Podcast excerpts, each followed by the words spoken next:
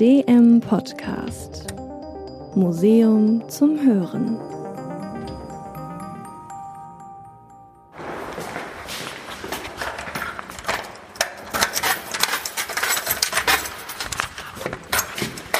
Okay, hier ist es also. So, hier ist sie, ja. Ah, Genau. Ja. Ach, Wahnsinn. Also 1,70 Meter hoch, ungefähr 20 Kilo schwer, äh, schwarz lackiert mit goldene äh, Dekoration. Wenn es um seine Harfe geht, kommt Panos Paloupoulou schnell ins Schwärmen. Vor mehr als zwei Jahren hat der Musikwissenschaftler das Instrument im Depot des Deutschen Museums entdeckt und war sofort neugierig. Also ich hatte bisher keine äh, ähnliche Harfe gesehen und ich habe sofort viele Fragen äh, gehabt. Ist diese Harfe ein Unikat oder gibt es Tausende davon? Welche Leute haben mit dieser Harfe gespielt und welche Musik? Und wie würde ähm, sie produziert? Au- Aus welchen Materialien und mit welchen Methoden? Die waren so einige von diesen ersten Fragen, die ich hatte. Die Harfe zählt mit zu den ersten Objekten des Museums. Jetzt steht sie in einer großen Holzkiste in einem kleinen Raum direkt neben Panos Paloupoulos Büro. Die Vorhänge sind zugezogen, um sie vor der Lichteinstrahlung zu schützen. Ein Luftbefeuchter sorgt für die besten Erhaltungsbedingungen. Denn die Harfe ist kostbar und sehr alt. Die Gravur am Hals des Instruments ist ein entscheidender Hinweis auf den Hersteller und damit auf das Alter der Harfe. Sebastian Erard steht da.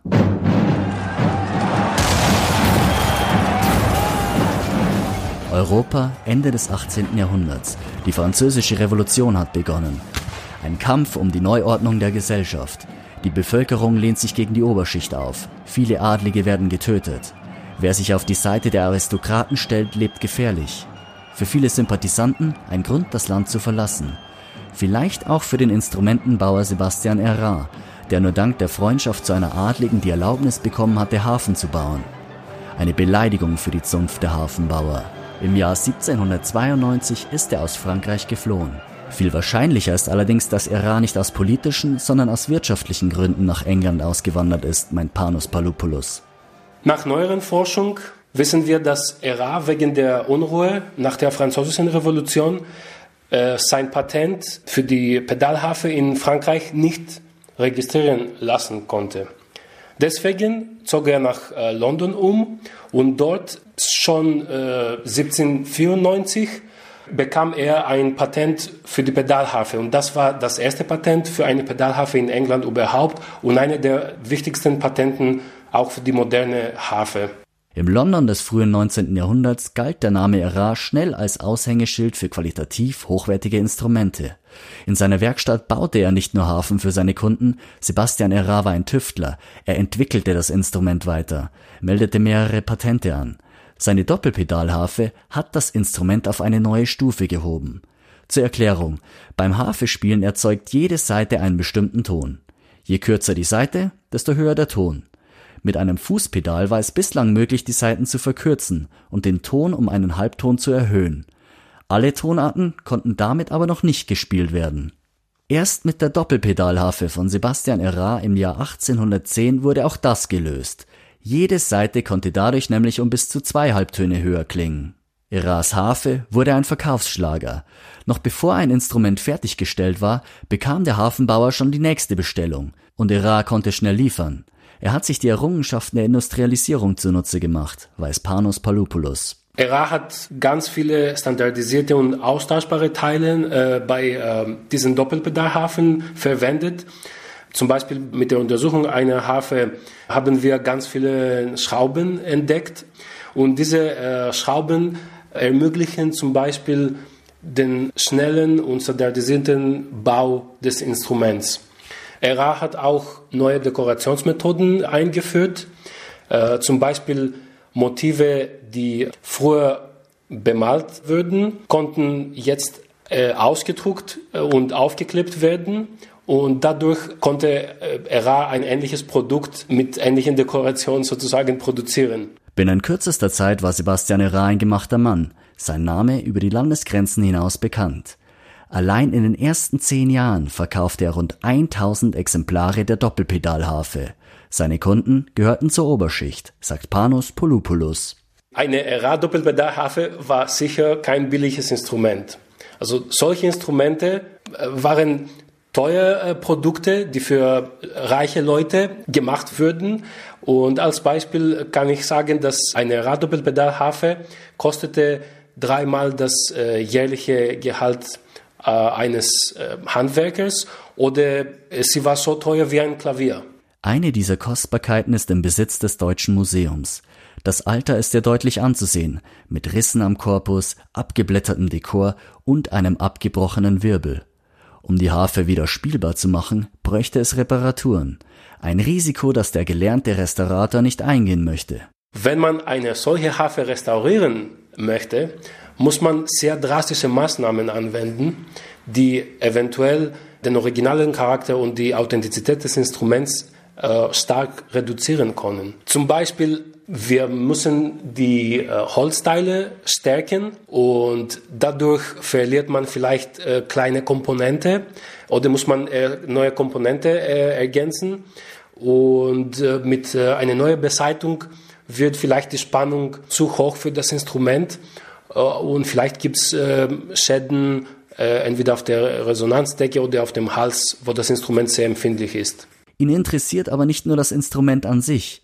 Er versteht das Exemplar als Zeitkapsel, mit der er Rückschlüsse ziehen kann auf die damalige Gesellschaft. Sein Büro könnte Kulisse eines Krimis sein. Wie ein Ermittler möchte auch Polupoulos herausfinden, was es mit der Harfe auf sich hat. Dazu hat er alle bisherigen Informationen an seine Pinnwand geheftet.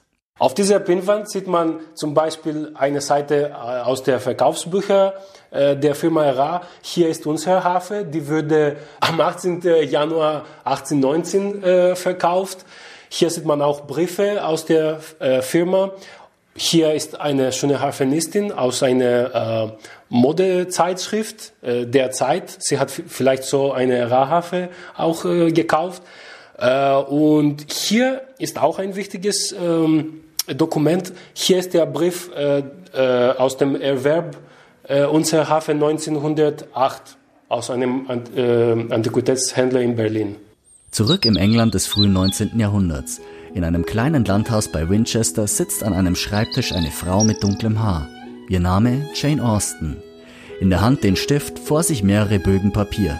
Sie feilt an ihrem neuesten Roman mit dem Namen Mansfield Park. Eine Art Aschenputtel, verlegt in die damalige Zeit, mit scharfen Beobachtungen der englischen Oberschicht. An einer Stelle heißt es da, Miss Crawfords Anziehungskraft ließ keineswegs nach. Die Harfe kam und unterstrich eher ihre Schönheit, ihren Geist und ihre Aufgeschlossenheit. Denn sie spielte mit großer Bereitwilligkeit, mit einem Ausdruck und einem Geschmack, die ihr besonders gut standen. Und am Ende jedes Stücks hatte sie immer etwas Geistreiches zu sagen. Eine junge Frau, hübsch, lebhaft, mit einer Harfe so elegant wie sie selbst, hätte genügt, um das Herz eines jeden Mannes zu fesseln. Für den Forscher ein Hinweis darauf, dass die Harfe Statussymbol war. Die Harfe bietete eine Möglichkeit für junge Frauen, ihre Talente zu zeigen. Auch zum Beispiel die schönen Hände und Füße mit, mit, den, mit den Pedalen. Und das war eine große Hilfe, um zum Beispiel einen besseren äh, sozialen Stand zu erreichen. Dass die Harfe besonders mit Frauen in Verbindung gebracht wird, verdanken wir aber nicht erst Jane Austen. Beigetragen zu diesem Bild hat schon die letzte Königin Frankreichs, Marie Antoinette.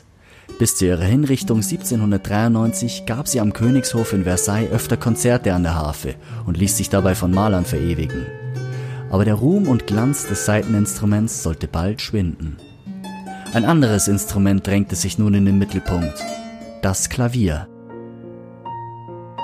Durch stetige Weiterentwicklungen übertraf es bald die Harfe an Lautstärke, Außerdem musste es nicht so oft nachgestimmt werden.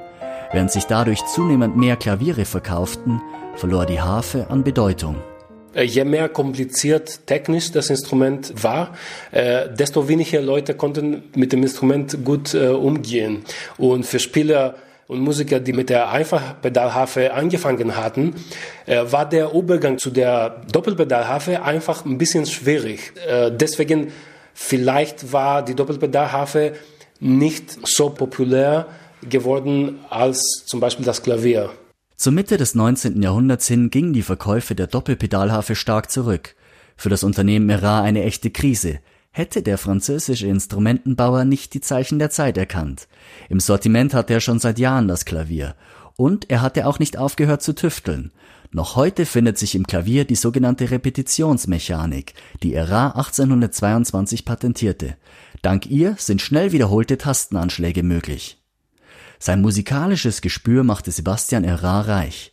Den Lebensabend verbrachte er dann wieder im Heimatland, in einem Schloss nahe Paris, wo er 1831 starb. In der Harfe lebt sein Erfindergeist aber weiter. Ihm zu Ehren konzipiert Panus Palupoulos eine Ausstellung, bei der das vom Meister gefertigte Instrument des Deutschen Museums im Vordergrund stehen soll.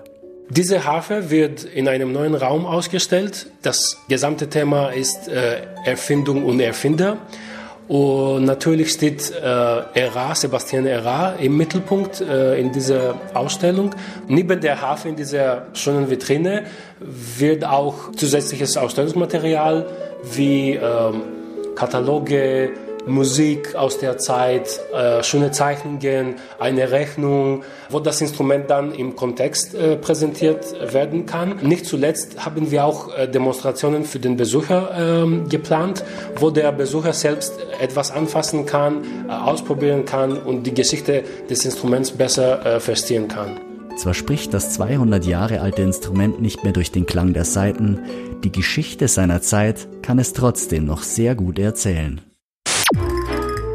Kleidung, die zerbricht, ein königlicher Auftrag und eine Reise mit schweren Konsequenzen.